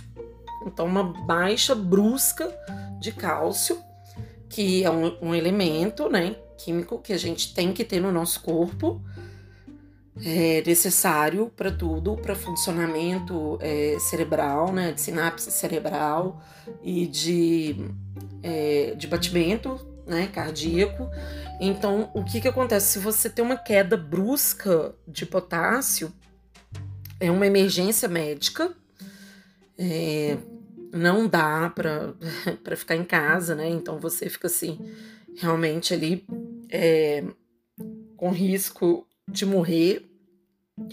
E aí eu tive isso na minha, na minha última gravidez, que foi há 12 anos atrás, de uma forma mais complexa. E eu tive que ser internada, porque quando há reposição de cálcio, é, ah, na hipocalemia, é, o, os batimentos cardíacos eles, eles ficam alterados e chegando a um ponto assim de, de parar o coração, né? Só que quando vai fazer a reposição, a reposição, quando tá muito baixo, é tipo um, um soro, mas é, ele é até amarelo, assim, diferente. Mas essa reposição tem que ser no, no centro de terapia intensiva, porque é, há um controle né, dos batimentos cardíacos, há, é, uma, um monitoramento né, em tempo integral dos batimentos cardíacos, porque é, eles deixam esse, esse soro, né, essa reposição, ela correr bem rápido e solta e fazendo isso, pode ser que, que haja é, acelerações bruscas né, do, do, do, de, de batimentos cardíacos. Então, é, infelizmente, eu tive isso. Quando a minha menina nasceu, ela nasceu é, no sétimo mês de gravidez, né, com seis meses completos. é, foi até onde eu aguentei, né? Porque eu não parava de vomitar, eu não conseguia me alimentar oralmente. E, e aí eu fiquei no CTI e quando eu nasci, eu pesei. Quando, quando ela nasceu, desculpa, eu pesei 43 quilos. Né? Eu tenho 1,71m, então é muito, muito pouco. Né? E ainda mais para quem estava grávida, né? Com, com, outro, com outro serzinho ali dentro. E junto a isso, que foi o pior de tudo, né? É, essa hipocalemia, ela ela desregula, é, é, como eu já falei, né, a parte cardíaca e de sinapse cerebral também. Então, o que, que aconteceu? Eu tive uma outra doença que é muito séria, que chama catatonia. Ela é muito ligada a pessoas que têm esquizofrenia, mas na verdade ela, ela pode acontecer por algumas outro, alguns outros motivos, como estresse pós-traumático, tristeza profunda, né? E, e, a reação que eu tive, é, a, os, os, sintomas, né? O que, o que ficou aparecendo em mim foi realmente olhar fixo no nada, né? E também é, a mudez. Eu fiquei muda e é, eu não tinha problema nenhum, né? Nas pregas vocais, nas cordas vocais mas eu fiquei muda e, e eu ficava com o olhar fixo. É como se eu tivesse em outra, em outra, em outra parte assim da vida, né? Estando dormindo acordada, né? Eu não sei muito explicar. Algumas coisas é, eu conseguia ver, né? Conectar, assim, por exemplo, que eram pessoas conhecidas, e outras coisas não. Eu não conseguia pensar, né? E, e, eu pensei, inclusive, que eu nunca consegui, tinha conseguido dormir no CTI. É claro que eu consegui, né? Isso é, isso é uma loucura, assim, pensar que não tinha conseguido dormir. Mas esse CTI era um CTI muito grande, mas era só, era, era de maternidade. E ele era separado por cortinas, cortinas, mas as cortinas ficavam abertas. E só quando tinha uma emergência que as cortinas eram fechadas, né? Então a gente praticamente, se você virasse a cabeça, você via as outras né, pacientes. Mas eu não virava praticamente a cabeça porque eu o meu olhar ficava fixo em, em um nada. Né? Então é, é difícil explicar né, o, o, que, o que acontece, porque realmente você tá ali, mas você não tá ali, sabe? E eu, eu lembro, tem vezes que eu me, me sentia. Quer dizer, hoje eu penso assim, né? Eu, eu, não, eu não elaborava isso naquela época. Hoje eu penso assim, é, eu me sentia como no desenho do Charlie Brown, né? Quem for da minha época, que, que eu vou fazer 40 anos esse ano, mas eu me sentia como no desenho, assim, que os adultos falavam, né, e a gente só ouvia bobobó, bobobó, bobobó, né, dos adultos. Não... As, as palavras eram super aleatórias, né, então, assim, não significava nada.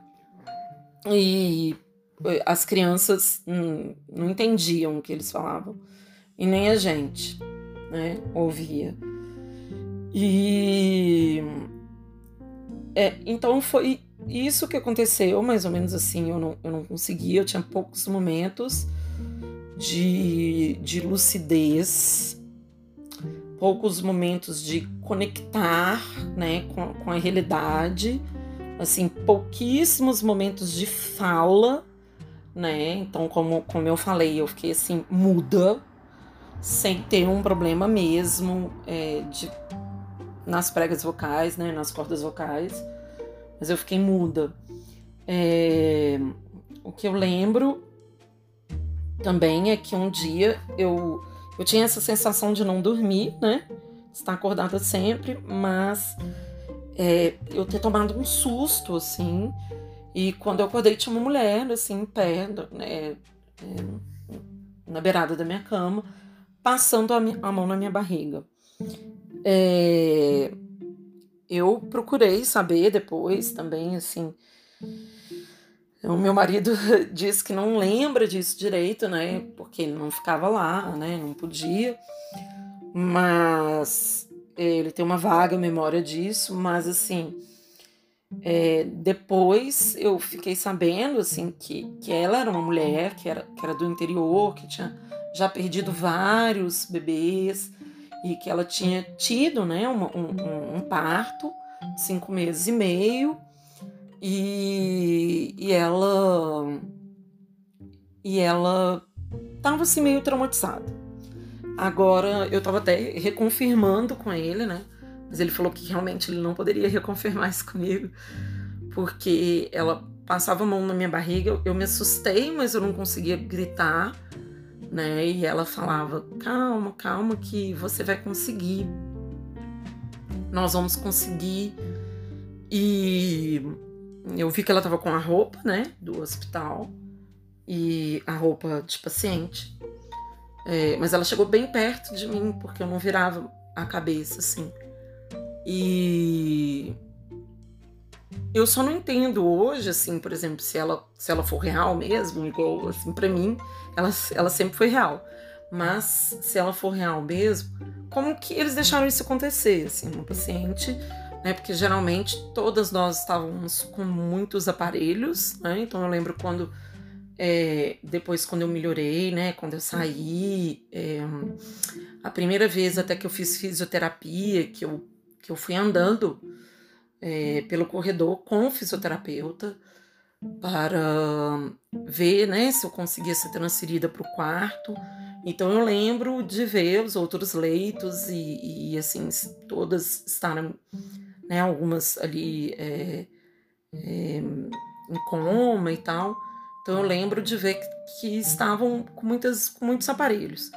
Então eu só não, não entendo e não faz muito sentido hoje é, como que ninguém barrou né, é, essa ida dela até o meu leito, sendo que tinha um enfermeiro ou enfermeira que sempre ficavam assim à frente da cama, ficavam é, mais perto da outra parede, né, no, no outro canto, mas ficavam sempre observando, ficava praticamente um enfermeiro com cada, cada pessoa.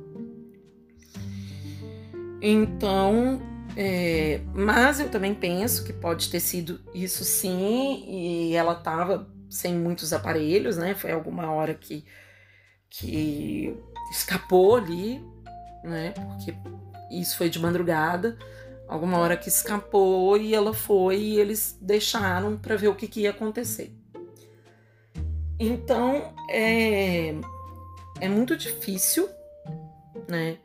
Aí quando eu fui recobrando a, a assim a a mente, eu ficava pensando se eu ia onde que era aquele lugar, né? Se eu ia conseguir sair daquele lugar e se algum dia eu ia conseguir falar, porque na verdade eu não sabia o que era falar. Né? É, as pessoas me perguntavam e, e para eu falar alguma coisa e eu não conseguia é, coordenar frases, eu não conseguia montar frases. Então é como se tivesse uma barreira é, entre você e, e, o, e, o, mundo, né? Como se você tivesse um, em um, um universo paralelo, se pode se explicar assim como se você estivesse numa realidade paralela, né? As coisas estão acontecendo ali à sua volta, mas você não entende muito e você não consegue se comunicar com as outras pessoas. E um fato interessante é que uma vez que eu fui para casa, é, depois eu retomo lá do CTI, mas uma vez que eu fui para casa, eu eu tinha uma gata, né? Ela, ela é viva até hoje. Ela não tá comigo, e, é, ela, ela foi ficar com a minha avó quando a minha menina nasceu, mas era coisa assim de dias, né? Até ela é, entender que a neném não era dela, né? Porque o gato tem isso, assim, ele Ele acha que o, o neném é dele, né? Principalmente muito pequenininho. Então, como ela era bem maior, mesmo sendo bem pequenininha, mas ela era bem maior do que a minha menina, então ela foi passar uns dias né, na casa da minha avó. Mas coincidentemente, minha avó ficou doente nessa época. E ela foi diagnosticada né, com, com câncer cerebral nessa época. E ela teve também, é, no final ficou mais evidente, ela hum, teve mal de Alzheimer, mas é, a Cleo percebeu, né, que era minha gatinha, e ela, ela não queria em nenhum momento sair de perto da minha avó. É, se tirassem ela, ela ficava assim, maluca. E era a mesma coisa comigo. Né? É, na minha casa, minhas portas, elas tinham maçanetas, que eram aquelas maçanetas é, é retas que você puxa para baixo, né? não que você roda, mas que você puxa. Então, às vezes, fechavam a porta do quarto, ela pulava naquela maçaneta e abria, e ela ficava ali comigo. E parecia, em alguns momentos, eu sentia é, a minha única conexão com o mundo parecia que era ela. É, eu sabia quem era ela, né? E eu sabia que ela, que ela é, como que eu vou dizer? Eu sabia que de alguma forma ela era minha e que e que ela estava ali comigo e, e fazendo companhia e que ela conseguia de alguma forma sentir o que eu estava sentindo.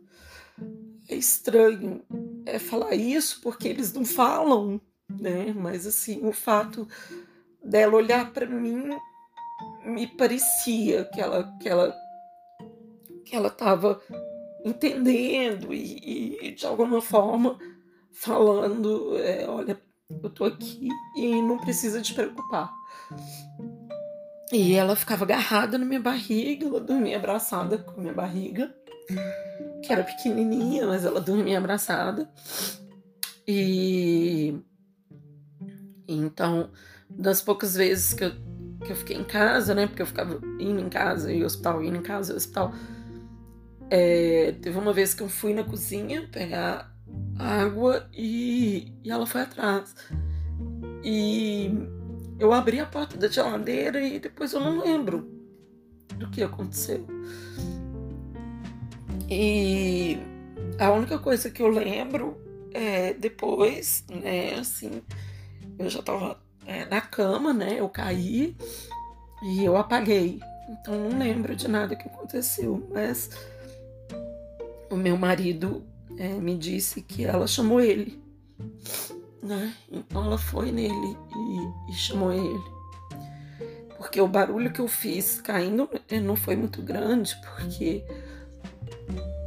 como eu tava muito magra e tal, e, e, a gente tinha, tinha outro filho pequeno, então eu acho que tava com muito barulho e ele não conseguiu ouvir, mas, mas ela chamou, fez de tudo para chamar atenção. Então é, é uma experiência muito engraçada, assim, porque antes, no começo, ela ficava tentando pular no carro, voltar para casa, né? Que a gente praticamente ia ver apesar de estar com o bebê pequenininho, mas ia ver sempre.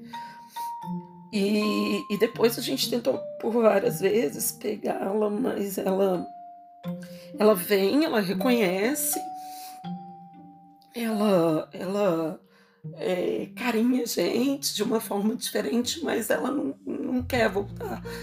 Né? Ela ficou ali. Então, é engraçado que toda vez minha avó faleceu, Aí depois minha tia ficou doente, depois minha prima ficou doente, então toda vez parece que ela está ali para alguém. É, é, muito estranho. E ela não larga dessa pessoa, mesmo tendo uma conexão diferente com a gente, né? Então foi isso, foi é, uma experiência bem forte é, no, no CTI é, também, eu lembro que a primeira coisa que eu falei é, foi logo quando eu estava melhorando e, e chegou lá é, o chefe do CTI, né? Depois me falaram que era o chefe do CTI, não era o meu médico, ele estava fazendo a ronda, né? Nos leitos e e eu fiquei tentando, eu vi que eu demorei algum tempo assim para tentar falar alguma coisa porque ele chegou no meu ouvido, né? Então, é, e perguntou, né, como que eu tava e tudo. Só que eu não sabia o que que era exatamente, né? E aí eu só perguntei assim para ele se se eu ia morrer ou viver, né? E aí ele falou, olha, ele chegou no meu ouvido e falou, então eu vou te falar é, um poema do Fernando Pessoa.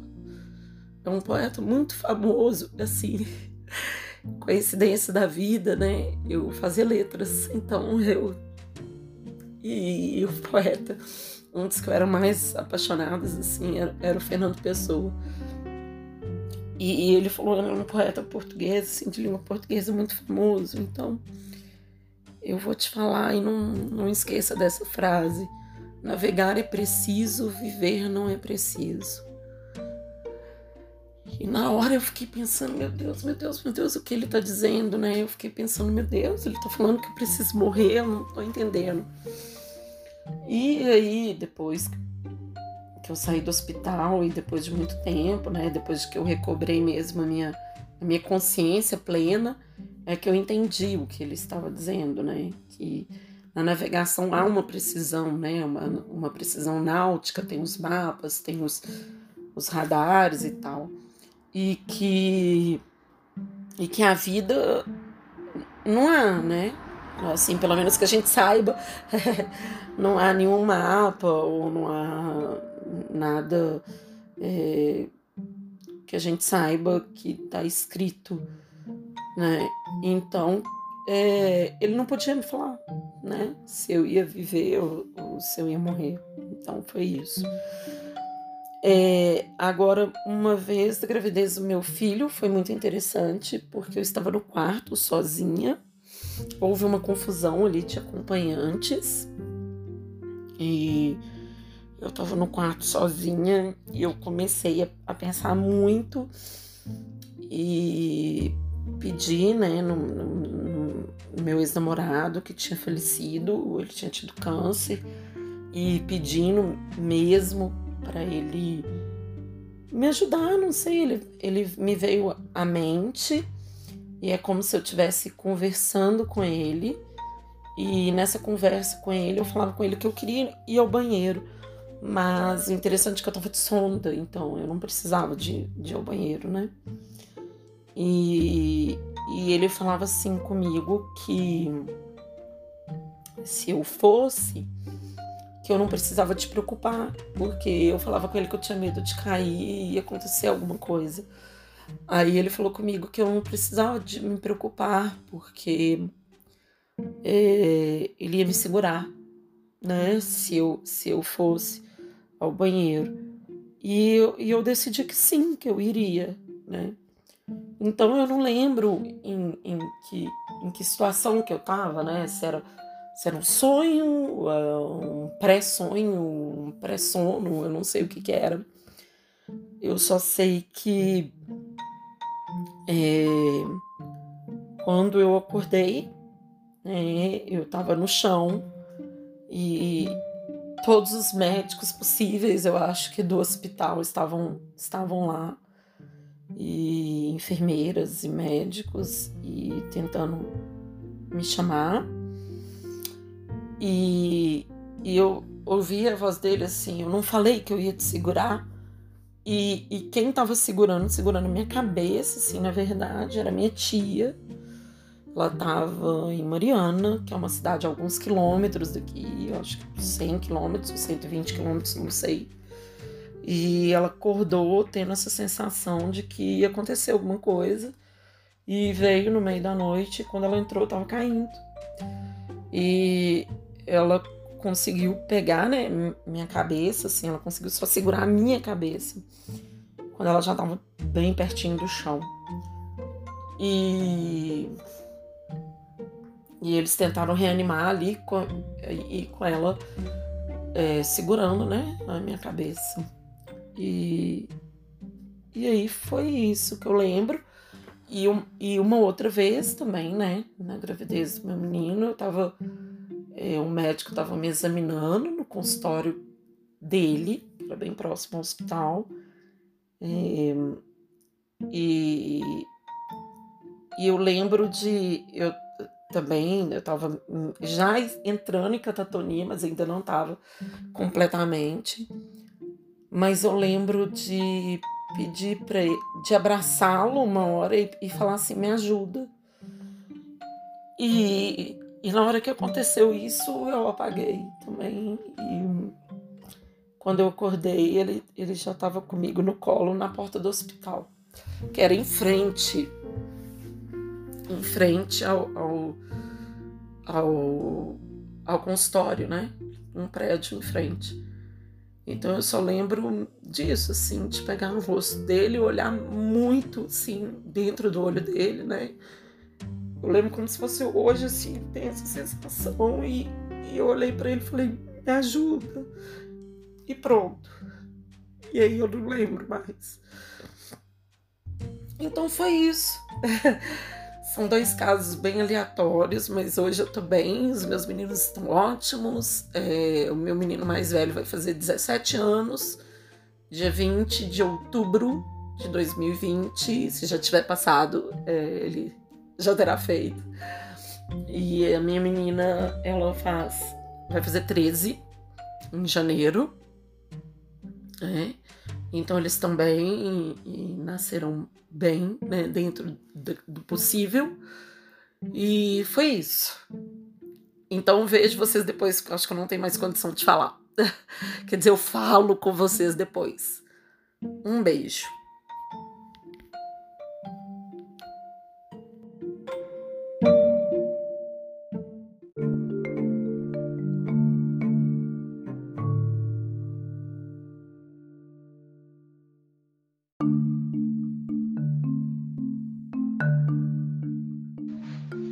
Meu nome é Maria José Clara Gomes de Oliveira. Tenho 66 anos. Um dos episódios que eu gostaria de comentar, eu tive três episódios de quase perto da morte. Foram dois infartos e um AVC isquêmico. O primeiro infarto que eu gostaria de comentar. Eu confesso que senti uma dor que independia de, de, de eu querer é, sentir, sabe, quando você quer, é, quer se livrar daquilo, quer sair daquilo e você não consegue. Era uma dor que estava por dentro de mim, uma coisa que eu queria respirar, e não sei o que, que aconteceu, eu não sabia de nada, e dali eu não lembro de mais nada. Dali eu não lembro de mais nada. Mas eu lembro muito bem que o período que eu fiquei, o período que eu fiquei, eu consegui ver uma coisa divina, ver uma coisa que acho que poucas pessoas vão deslumbrar o que eu consegui ver. É, dava a impressão que eu não estava no meu corpo, que eu não estava aonde é, eu tinha que estar. Tá, e duas pessoas, dois vultos brancos, duas, dois Dois, dois vultos brancos me acompanhavam e eu subia lentamente e eu, eu não estava sentindo dor, mas eu sabia que meu corpo estava com dor. Mas eu não estava com dor. Mas eu sabia que meu corpo estava com dor. E até que eu cheguei perto de um portal lindo, de um portão lindo, de um ouro que nunca se viu igual, de um desenho de um portão maravilhoso de coisas assim que não, não dá para distinguir. E eu não sabia por que, que eu estava ali. Por que, que eu tinha sido agraciada para estar tá ali? Era para eu entrar, eu estava partindo, eu estava saindo, eu estava morrendo e estava me despedindo, eu ia entrar ali. Entendeu? Mas era, era, era o meu corpo estava muita, com muita dor, mas eu não estava me preocupando com isso, porque o, o, o que eu estava vendo estava tão bonito, tão bonito, que nada me deixou é, triste, ofegante, cansada, desesperada. Não. Mas foi tão rápido aquilo tudo e depois aquelas duas, aqueles dois vultos me levam de volta. Aí eu consigo abrir os olhos. E eu estou na cama, com meus filhos todos desesperados, meu marido, e eu consigo sorrir. Eu consigo falar, eu estou bem. Eu fui no portal, eu fui no portão, eu vi um portão de ouro, eu vi um portão de ouro. Sabe? Eu infartei sim. Eu infartei, minha pressão subiu muito, teu problema depois e tudo. Mas as minhas dores eram dores da carne. E o que eu estava vendo eram coisas que não estavam na carne, que não estavam na carne.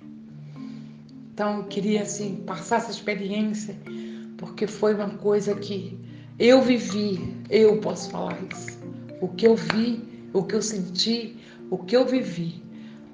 E depois olhar para os olhos dos meus filhos e eles verem que eu estava bem, que eu estava bem, mamãe está bem, eu estou bem, né? Eu, eu se, daquele redemoinho todo do infarto, meu corpo dolorido, mas eu estava bem. Aleluia. Eu estava bem. Essa experiência que eu queria contar.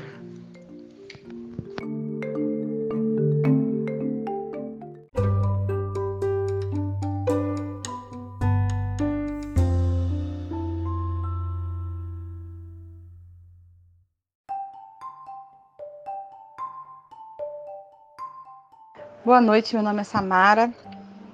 É, eu queria contar a minha versão, o meu olhar sobre a experiência de quase morte da minha mãe, é, a qual aquele dia ela estava passando muito mal, ela tinha crises convulsivas. E dentro dessas crises a minha mãe ela teve muita falta de ar, né? E ali é, a gente é, presenciando, ela estava em casa na caminha dela. E a gente muito desesperado porque a gente tentava ajudá-la de todas as maneiras, a gente já tinha um hábito dela passar mal e a gente já acudir saber o que fazer. E naquele momento tudo mudou, tudo foi muito diferente, muito repentino. E a minha mãe na cama parou de respirar. Minha mãe parou de respirar e a gente naquele desespero, naquela agonia, e sacode ela e balança ela e grita por ela, e chama por ela, e chora e ora e pede a Deus misericórdia. E a gente, e eu era muito pequena, tinha por volta de 7, 8 anos, mas isso é muito claro na minha cabeça ainda. E eu chorava muito pela minha mãe, gritava por ela no pé da cama dela, balançava o corpo da minha mãe, minha mãe desfalecida, meu pai chorando, meu irmão, a minha babá. E todo mundo muito ali perplexo com tudo aquilo.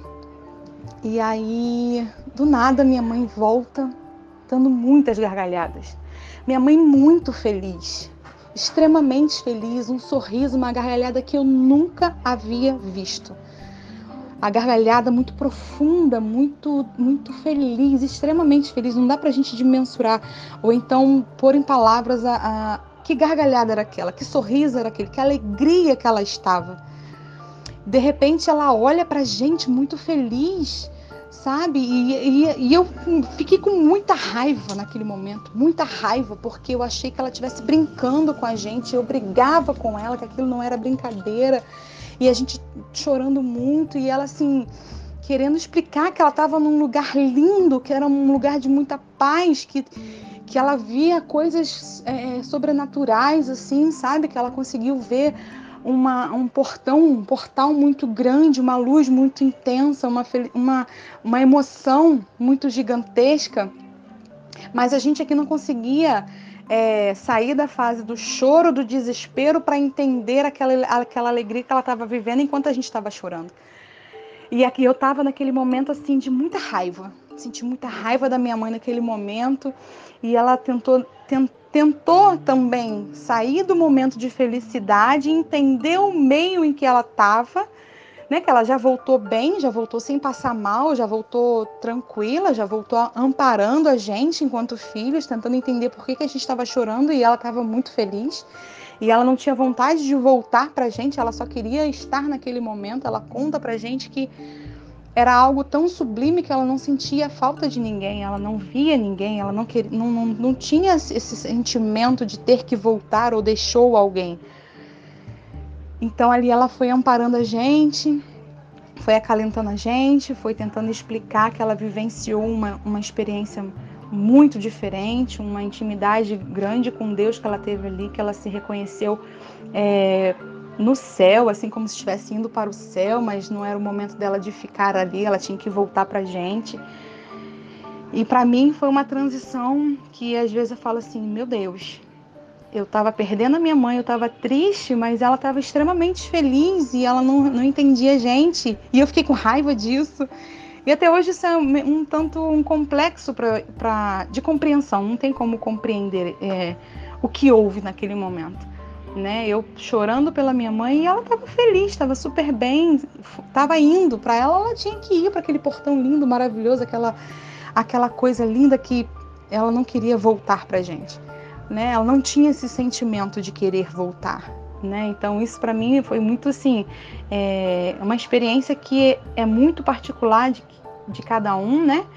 E é só quando chega nosso momento para a gente entender a dimensão então, para mim foi muito surreal chorar pela minha mãe, saber que ela estava muito bem, muito feliz. Ah, não deixa de ser um tanto reconfortante também, né? Saber que é, a gente chega numa fase, num momento da nossa vida em que a gente vai ser muito bem acolhido, né? A gente que fica sente falta, mas aquele que foi vai estar tá feliz, né? Então isso me reconfortou, mesmo que na hora não tenha entendido.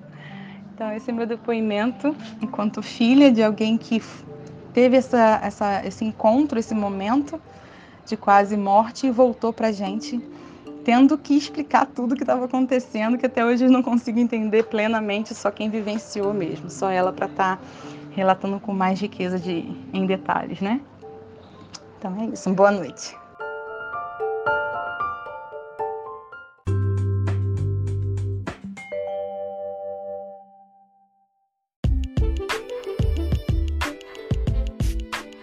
Obrigado por nos ouvirem até agora.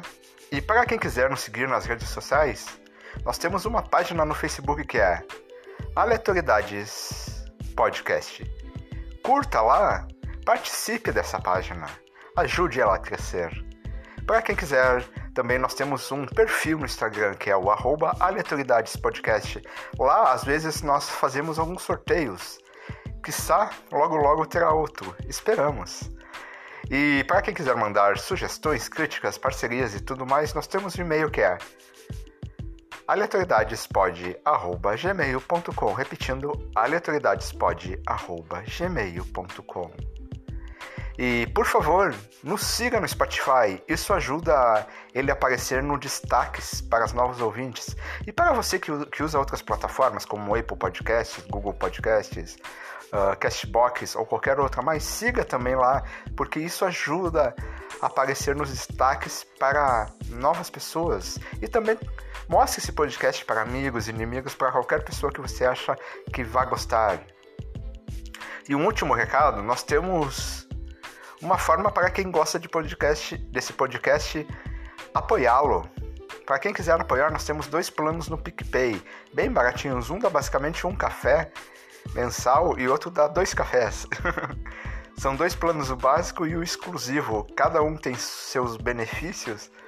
E é picpay.me barra aleatoriedades podcast picpay.me barra aleatoriedades podcast o link estará na descrição desse episódio ajude seu podcast a continuar existindo e mais para frente contratar um editor profissional é isso e tchau